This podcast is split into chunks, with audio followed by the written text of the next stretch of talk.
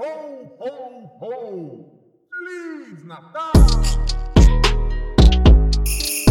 Merry Christmas.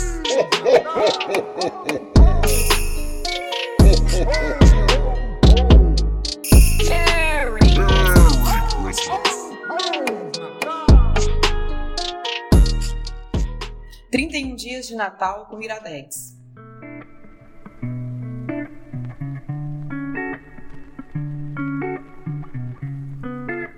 Fascina bastante o conceito de filme do ano que eu nasci, porque me faz ficar pensando: será que minha mãe assistiu esse filme comigo na barriga? Mas logo eu percebo a bobagem que é isso, considerando que na minha cidade o cinema só chegou em 2002. De qualquer jeito, Santa Claus também era uma experiência americana demais para minha família ter apreciado naquela época. O que o filme tem de sobra são referências datadas para aquele momento específico da cultura americana. Uma cena imitando Armagedon, uma grande comoção policial causada pelo sequestro de uma criança e até uma propaganda descarada do Disney Channel. Bem, nesse último item até que existe um conforto em ver como o verdadeiro espírito Disney continua sendo celebrado até hoje. A instituição do filme americano dos anos 90 fica completa com o protagonista, que é o clássico executivo aleatório de nível médio em um grande escritório. Com direito à clássica cena da sala de reuniões onde o protagonista passa vergonha na frente do chefe por ir contra o padrão sério e burocrático da empresa. Agora, o que a minha família poderia compreender e aproveitar bem nesse filme seria o fato dele fazer parte de uma categoria importante dessa época, chamada a experiência dos pais divorciados.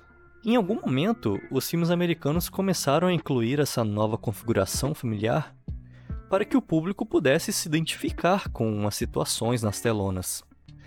E nos filmes de Natal não poderia ser diferente. No final das contas, Meu Papai Noel é muito mais um filme sobre aceitar que o seu pai se divorciou da sua mãe do que necessariamente um filme de Natal. Sem saber disso, eu acabei ficando um pouco confuso no começo, já que o Scott Calvin é um péssimo pai no início e no final parece que ele tá no início, só que gordo e grisalho. A única mudança na vida do Scott é a casualidade dele ter acidentalmente matado o bom velhinho e ser obrigado a virar o novo Papai Noel. Você vê aqui claramente a mensagem de que tudo que a sua família precisa é uma obrigação contratual para funcionar bem. O que são os papéis de divórcio se não uma santa cláusula da vida real? Pois bem, ao fazer o Papai Noel cair do telhado quebrando a clavícula, o T'Challa veste o manto vermelho e conduz as renas do Papai Noel com seu filho. O filme não perde muito tempo para já mostrar ele entrando em várias chaminés, com uns efeitos visuais muito ruins até para a época. Aí algum tempo se passa e a dupla vai para o Polo Norte, onde eles conhecem os elfos. Pontos para esse filme por conseguir um excelente elenco infantil de orelhas pontudas para interpretar os elfos. A capacidade desses moleques para convencer que são adultos sarcásticos que já viveram 120 anos é louvável. Essa escolha só fica um pouco estranha quando o Tim Allen resolve flertar com uma dessas elfas, interpretada por uma criança de 9 anos. Daí passa mais um tempo e o filme só me deixa muito confuso com essa passagem de dias e meses, e de repente um ano inteiro se passou e já é dia de ação de graça de novo. Mas agora o Tim Allen se transformou fisicamente no Papai Noel. É nessa hora que acontece também a, a clássica cena do Homem triste olhando pela janela enquanto uma família feliz se reúne lá dentro e aqui fora a neve cai. Trendmark. TM. Marca registrada. Mas no final fica tudo bem, porque o padrasto nem era um cara tão mal. Ele só tentou ir pelas costas do Tim Allen para fazer ele perder a guarda do filho judicialmente. Mas foi por um bom motivo.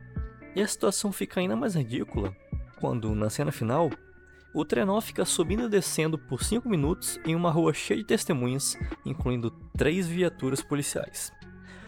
Ou seja, ser visto como Papai Noel nunca foi um problema, logo o conflito do filme inteiro efetivamente não precisava existir. Esse é talvez o exemplo mais infame do tipo de mensagem errada que os filmes de Natal americanos costumavam passar. Pessoas acreditando no espírito do Natal porque eles tiveram provas irrefutáveis da porra do Papai Noel voando no meio da rua. Como é que eu vou explicar isso para minhas crianças?